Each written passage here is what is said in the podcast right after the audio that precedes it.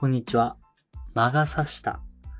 ということがないように常に未来のことも考えて今のこの行動が適切なのかっていうのは考えながらアクションしたいなというふうに思います。一時の感情で行動してしまってもいいことってあんまりないよねって常々思う小栗です。今日のニュースです。クラウドファンディング会社キャンプファイヤー元経理担当が2500万円横領疑いで逮捕。ということで、キャンプファイヤーご存知の方も多いと思います。クラウドファンディングをやってる大手会社になります。一番有名なクラウドファンディングの会社かもしれません、日本では。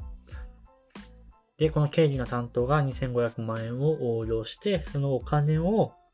競馬に使っていたそうです。えー業務上横領の疑いで逮捕されたのは、クラウドファンディング会社キャンプファイヤーの元経理署員、あ経理担当社員。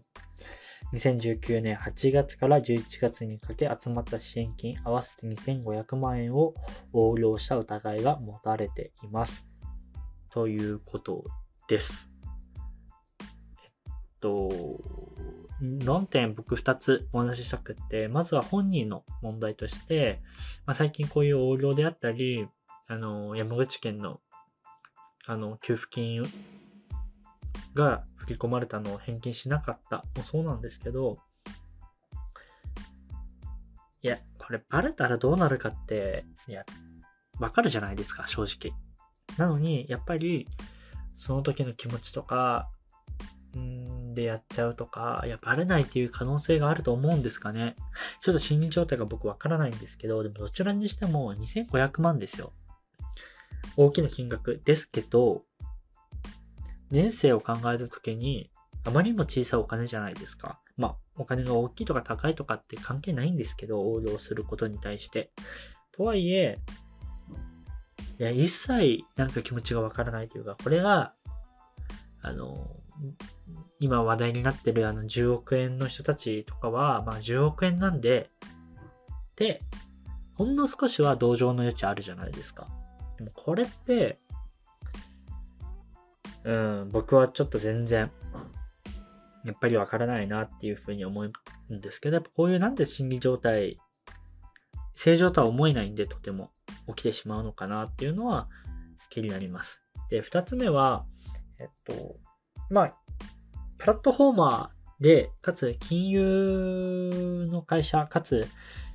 もうこれだけ大きくなって社員数もいる会社、CM をバンバン打つ会社で、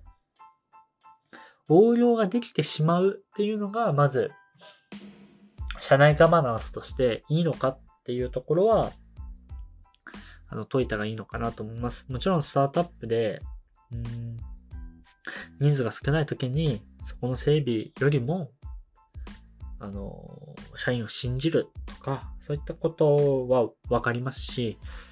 うん、まあ、こういう金額を扱う事業は僕はやってないですけど、まあ、ある程度やっぱそこは社員に対して信頼を置いて、あの、どういうリスクがあるかっていうのを頭に入れた状態で、あえて対応しないっていうことはしますけど、これだけの規模になって、社員を信じるっていうのは、一種、僕は、なんだろう、仕組みで解決しなきゃいけないと思ってて、ヒューマンエラーも起こり得るし、まあ、魔が差すっていうことももしかしたらあるかもしれないし、まあ、いろんな人それぞれ状況がある中で、その人それぞれの状況で、会社が不利にならない、その子が不利にならない、社内の空気が悪くならないために何ができるのか。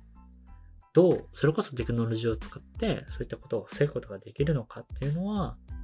うん、僕は考えて、やっぱり、仕組み化していく、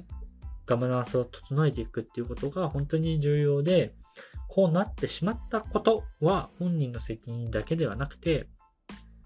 会社として重く責任を受け止めて、次の対策に、まあ、アプローチしていく必要性があるのかなというふうに思いました。今日のニュースは以上になります。また来週お会いしましょう。では。